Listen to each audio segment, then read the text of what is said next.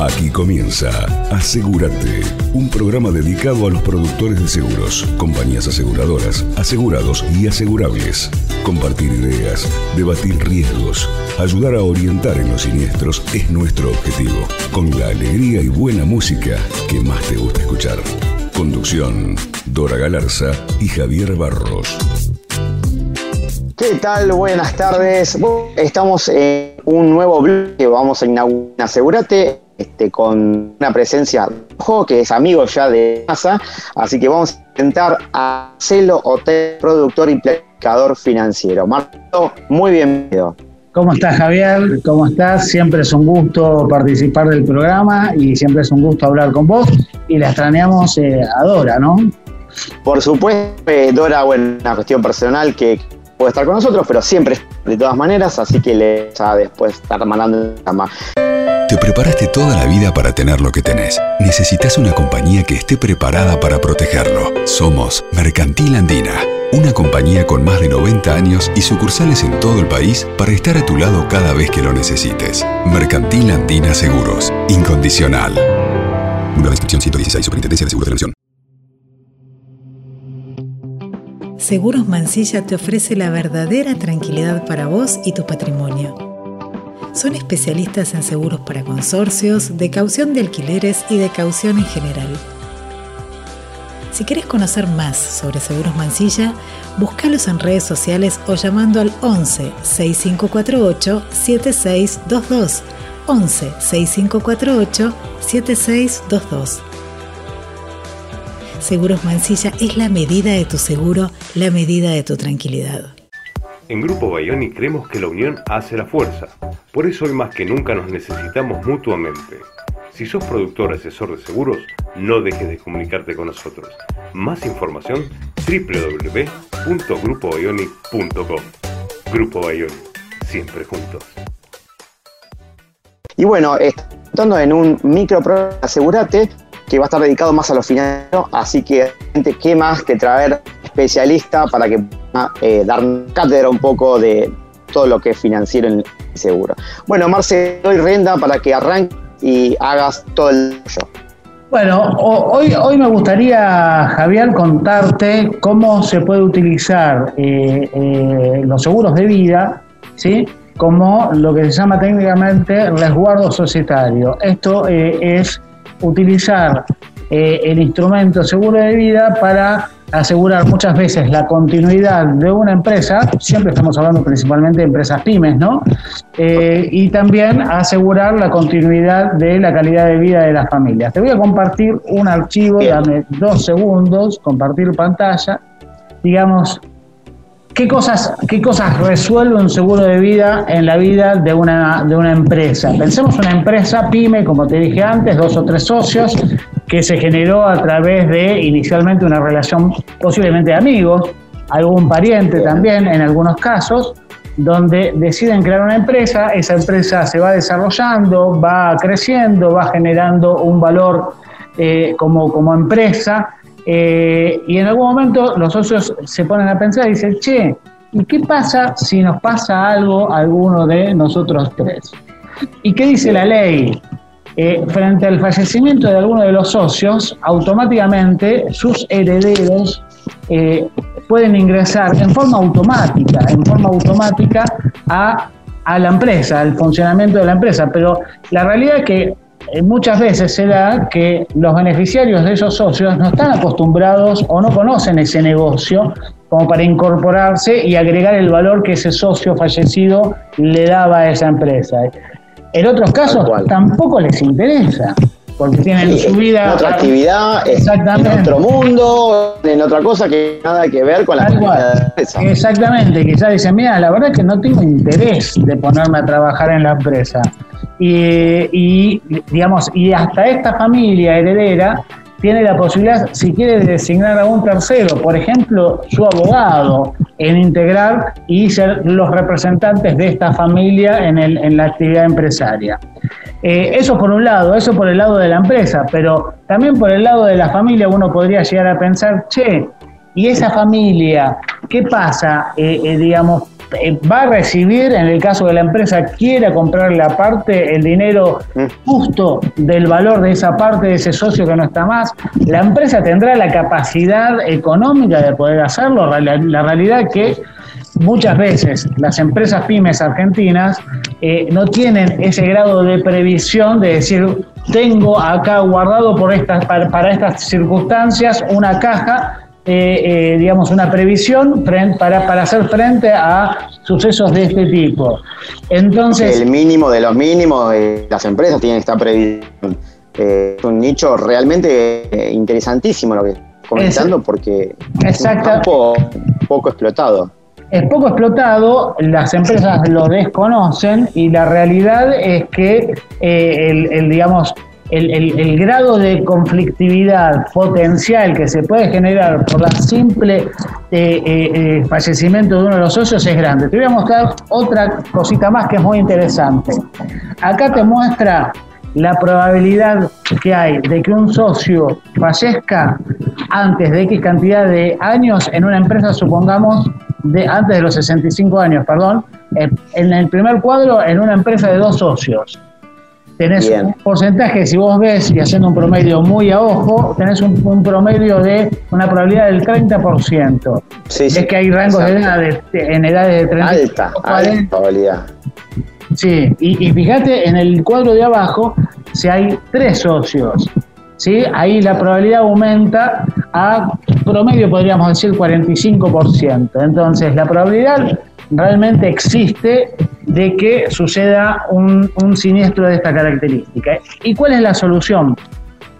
Para que esta me la salteo y acá me corro la imagen nuestra. Acá tenés los dos modelos de cómo se estructuran estos seguros. La realidad es que generalmente, digamos, cuando nosotros asesoramos a estas empresas, eh, digamos, el ideal es que los socios en vida firmen un acuerdo, un acuerdo donde primero se determine el valor real de la empresa, ¿sí? Y se determine el espíritu o digamos la, digamos eh, la idea que tenían de solución los socios al momento de pasar un siniestro de estas características. Pregunta. Porque él puede ya hacer una pregunta de, de institución de este seguro. Creo que lo que decís la de la empresa no tiene que ver capital social que se constituye cuando se constituye una empresa. ¿no? que se firma. Cuando vos constituyes una empresa, generalmente lo constituyes con un capital muy mínimo. Mínimo, eh, claro. Exactamente, pero después la empresa, digamos, vos la podés valorizar en realidad por eh, distintas alternativas. La, más, digamos, la que se suele utilizar es por los flujos futuros que va a generar de eh, dinero, ¿no? De, de, entonces, vos, eso lo determinan los mismos socios, cómo van a valorizar la empresa. Distinta es una, una empresa de servicio donde generalmente no tienen grandes bienes de, capital. Claro. Generalmente lo valorizás por los flujos futuros. Hay otras empresas que de pronto tienen, tienen activos, activos eh, importantes, eh, plantas, maquinaria, exactamente, exactamente. Perfecto. Entonces, ¿qué hacen los socios? Los socios eh, eh, digamos, hacen un acuerdo, ¿sí? un acuerdo de compra y venta, como dice acá en el punto 1, donde se estipula qué va a pasar ante ese fallecimiento. Eh, digamos, adquieren una póliza, ¿sí? en el ejemplo 1, quien adquiere la póliza es la, la misma empresa ¿sí? y asegura a todos los socios determina según los porcentajes, porque puede haber sociedades donde los socios no tienen la misma, el mismo porcentaje de participación en la sociedad, sino que se puede dar que cada socio tenga distintas partes. Entonces se determinan la suma asegurada en función de esos porcentajes de participación ante, en la sociedad. Y ante el fallecimiento se puede determinar dos figuras, que quien cobre el seguro sea la empresa, ¿Para qué? Para generar un flujo de caja a esa empresa que le dé la posibilidad de decidir si quiere incorporar a ese beneficiario o a los beneficiarios de ese socio o no, quizás lo quiere incorporar porque le agrega valor y quizás le dice no, no, lo, no te vamos a incorporar y con este socio fallecido habíamos acordado esto y muestro ese acuerdo donde determinamos el valor, donde ese valor se puede ir actualizando año a año. Eh, Bien. Y la sociedad se hace eh, de esos fondos para poder, de alguna forma, pagarle el precio justo a esos herederos del valor del socio y no incorporar a cualquiera a la sociedad. Y si no, en algunos casos también se pueden hacer eh, pólizas cruzadas entre los distintos socios. Esto se suele hacer mucho en las sociedades de dos socios. Supongamos, Javier, que nosotros somos socios, entonces vos contratás una póliza donde yo soy el beneficiario y yo contrato una póliza donde vos sos el beneficiario. ¿Me explico? Frente al, fallecimiento se genera esa situación. O a veces también se determinan ya los beneficiarios en la póliza distintos a los socios. Ahora, es un instrumento maravilloso para, eh, digamos, generar, eh, digamos, un flujo que permita a las sociedades hacer frente a una circunstancia que ninguna empresa está ajena a que esto suceda, eh, digamos, garantizando la continuidad de la empresa y también resguardando a las familias de esos socios fallecidos y que, eh, digamos, no se vean perjudicadas y que no cobren nada por, el, por, digamos, por la empresa de tanto esfuerzo eh, hizo esa persona para hacerla crecer. Realmente es un claro ejemplo de, de tener en cuenta la continuidad, como bien de, la empresa, ser consciente porque muchas veces esto no se piensa, no se tiene en cuenta y realmente generar hasta la quiebra misma eh, de las empresas, ¿no? Es algo que no está muy difundido y creo que es importantísimo de, poder eh, hacer un poco de conciencia con esto. Buenísimo, Marcelo. Tal cual. Y acá te voy a dar ahora un bonus track, que es eh, esto, si estuviera, nos gustaría, como decimos, la primicia que nos da Marcelo sobre el punto. El bonus track, ¿cuál es? Eh, que también estas pólizas también las podés utilizar vos para generar algún retiro anticipado de alguno de los socios. ¿Por qué? Realmente, ¿qué tipo de póliza se utiliza de vida, no? Eh, se utiliza para armar estos eh, seguros de resguardo societarios, lo que llamamos pólizas de vida universales, donde las pólizas eh, de vida universales te permiten hacer un montón de cambios en la vida de, la póliza, eh, eh, digamos como aumentar la suma asegurada, aumentar la prima que uno está pagando, disminuirla y también estas pólizas generan un ahorro en la cuenta del asegurado que es el producto de lo que es la reserva matemática, ¿no? Y que van acumulando saldos, esos saldos las compañías los van invirtiendo y va generando una cuenta de ahorro que también se puede utilizar al momento del retiro de uno de los socios para, digamos, compensar o, eh, digamos, como dar un bonus de salida de ese socio cuando se retire por su jubilación, que decide jubilarse y diga, che muchachos, yo hasta acá los acompaño, llegué a una edad que tengo ganas de tener una vida un poco más tranquila, me quiero retirar. Veo que mi póliza eh, tengo acumulado estos valores. Me los voy a retirar para complementar mi jubilación y tener una jubilación un poquito más holgada, más tranquila, con una calidad de vida igual o superior a la que estoy teniendo a, esta altura. Entonces, en el caso de que el socio hubiese fallecido, se generan eh, el dinero como para que la empresa compre la parte de ser necesario y sus familiares no se vean perjudicados. Y si ese socio tiene la suerte de tener una larga vida, puede utilizar ese saldo que se va acumulando en su cuenta individual para complementar su jubilación. Por eso te digo que es un bonus track que es ganar, ganar. Realmente. Exactamente, cantó. Es como una póliza de ahorro también. O sea, esa plata está invirtiendo eh, mensualmente, calculo que debe eh, se pierde si, realmente la empresa eh, sigue comando y la persona sigue, va, por así decir. Me encanta. Marcelo, ¿y cómo es la legislación en caso de siniestro, en caso de fallecimiento de uno de los socios? ¿Cuáles son los... ¿Es dinámico? ¿Qué presentación hay que hacer? ¿Cómo es ese tema? No, esto, esto, digamos, la siniestralidad y la gestión de un siniestro en un seguro de vida es mucho más sencillo de lo que están acostumbrados los productores a gestionar siniestros de otro tipo. ¿Por qué? Porque el evento, el evento, el evento muerte, para ponerlo en estos términos, que no tiene tantas aristas, por ejemplo, como puede ser la siniestralidad de un auto. Acá es digamos, se presenta la documentación pertinente, que es el acta de función del fallecido, donde acredita eh, que falleció, eh, se esperan los tiempos perentorios, que son muy cortitos, y en el transcurso generalmente de 30 días, la póliza se liquida a los beneficiarios determinados en la póliza.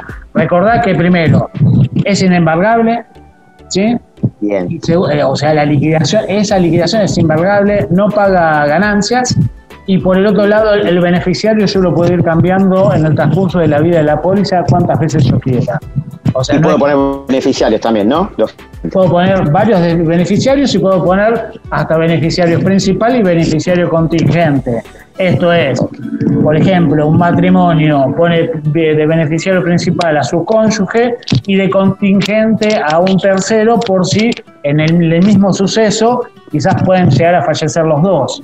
Entonces, de esa forma uno se evita que eh, tenga que ir ese beneficio de la póliza a sucesión. Yo tengo un contingente. Entonces, la flexibilidad que tiene este tipo de productos es muy grande y por supuesto es un producto a medida de cada empresa, ¿no? Acá, digamos, eh, eh, esto, como siempre destaco yo cada vez, cada reunión que, en la cual participo, en cada programa de que participo, estos son los, los productos que los productores de seguros tienen que empezar a amigarse, a conocer, porque esto un multicotizador no lo puede vender, esto es una reunión. No, no, no, totalmente. ¿Y cuántos actores tienen sus carteras pymes y que por ahí no, no ofrece otras cosas que flota, el vida activo, sí, pero realmente esto no está demasiado pegado en la cabeza del productor. Eh, está buenísimo está buenísimo esto que me estás trayendo. Fideliza al, cliente, agrega valor, lo, pone al productor en un rol profesional realmente de asesor, eh, haciendo que el resto de la cartera, que puede llegar a ser más transaccional, eh, quizás la pueda sostener gracias que da en estos aspectos un asesoramiento realmente profesional que lamentablemente muchos productores desconocen eh, este tipo de herramientas impresionante, Marce. Déjanos cómo es el producto, dónde encuentra este producto en el grupo por favor, porque muchos productores y muchos también asociados que, también escuchan el programa eh, te van a contar. Así que por favor, indican. Eh, digamos, eh, no te escuché muy bien, porque se escuchó un poquito el producto. como, Esto se llama resguardo, resguardo societario, que al fin de cuentas siempre yo digo que, y vos que sos productor de seguros, Javier también como, como yo, eh, digamos, el, producto seguro de vida es el seguro para mí más maravilloso que existe dentro de lo que son las distintas ramas del seguro. ¿Por qué? Porque permite un grado de flexibilidad tan grande como para adaptarlo a distintas circunstancias que, hace, que haga que en realidad quizás el producto vida no estuvo, no nació pensado para esto pero sí uno lo puede utilizar para este tipo de cuestiones. Entonces, conceptualmente lo que se llama es resguardo societario, es cómo hago yo para garantizar la continuidad de eh, una empresa frente al fallecimiento de uno, de, uno de los socios. Conceptualmente es eso. O no, si no mueren, también utilizarlo para... Y, dado que el producto tiene una gran flexibilidad, eh, se puede utilizar para otras cuestiones. Te tiro la última frutilla del postre, si tenemos tiempo. Sí, tenemos, tenemos vamos y, ya tiranos por favor que nos encanta la, última frutilla del Todo esto también uno lo puede utilizar en el ámbito de las empresas para asegurar lo que se llama el, personal clave. Eh, ¿A qué ah. llamamos la persona clave? Personal clave. Algún director, algún gerente de alguna área donde esa persona digamos, o la, empresa misma depende gran parte de la gestión de esa persona por su impronta, por sus conocimientos, por su contacto, por, lo que fuere. ¿Qué pasa si fallece una persona clave? Bueno, la verdad que en muchos casos la empresa puede llegar a tener ciertas dificultades y el proceso de poder reemplazar ese, esa persona clave muchas veces es largo y costoso. Uno debe quizás contratar a alguna consultora de recursos humanos a, buscar, a tratar de reemplazar esos perfiles. Bueno, también estas, estas pólizas asociadas a empresas pueden asegurar a este personal clave que permita a la empresa generar un flujo de dinero que eh, digamos, valga la redundancia, les permita poder salir a Ah. buscar al mercado un reemplazante de ese personal clave, clave y en el mientras tanto, digamos, sostener a la empresa como se venía sosteniendo hasta ahora. Y el Buenísimo. dinero que sea necesario para reemplazarlo, ¿no? Perdón, y tiene eh, no, no estar eh, necesariamente en el estatuto. ¿No está como necesariamente? No estar necesariamente en el estatuto, tiene que estar eh, No, formado no, también. no, Bien. Eso supongamos un gran broker eh, de seguros que tenga, qué sé yo, no sé, el gerente comercial eh, que es Sí, perfecto. y uno diga, che, y si, y si le pasa algo a esta persona, o una Ok. empresa industrial, una empresa de software, supongamos, que tenga el, el- el- el desarrollador de todas las nuevas ideas y demás, y si a esa persona le pasa algo, eh, ¿qué pasa? Bueno, tengo que reemplazarlo, y reemplazar a una persona clave no, no es que a los dos minutos saque un aviso y, y consigo ese reemplazo. Quizás la búsqueda se hace larga, costosa, tengo que tentar a alguna persona de la competencia eh, y, esa, y esa tentación que tengo que hacer muchas veces no solo es, digamos, de cuestiones netamente laborales, sino quizás incentivarlo con algún bonus adicional por venirse. Claro. Bueno, todo eso se soluciona a través de una póliza de seguro. Me encantó. Marce, es un producto súper, pero súper interesante, eh, que, que va a ser una herramienta fundamental para que también el productor en su portafolio de productos crecer. ¿Dónde te ubicas, Marce? A mí me ubican en, eh, te, te digo primero el mail, marcelo Sí, punto oteiza, o t e y z a arroba grupo eh, guión- medio ote.com.ar y si no al 11 3972 2681 que es eh, el teléfono, eh, la- las líneas rotativas de la, del broker. Así que cuando por quieran su- se pueden contactar conmigo. buenísimo. Y también en nuestro canal están eh, los comentarios que, que quieran contactar. Bueno, Marce, muchísimas gracias, como siempre, por estar en el programa este, en el programa de Asegurate de Planificación Financiera. ¿eh? Te agradecemos mucho. Bueno, Javier, un placer enorme haber participado como siempre. Gracias como siempre Perfecto. por la invitación y Gracias a quedo vos. a disposición. Y si no, nos volvemos a ver. Que tengamos unas muy felices fiestas y un muy feliz final del 2020 y esperemos un 2021 eh, un Mucho poco- mejor. un, un poquito más normal, por lo menos. un poquito. Totalmente. Gracias, Marce, como siempre. ¿eh? Un abrazo Hasta grande. luego. Chau, chau. Gracias.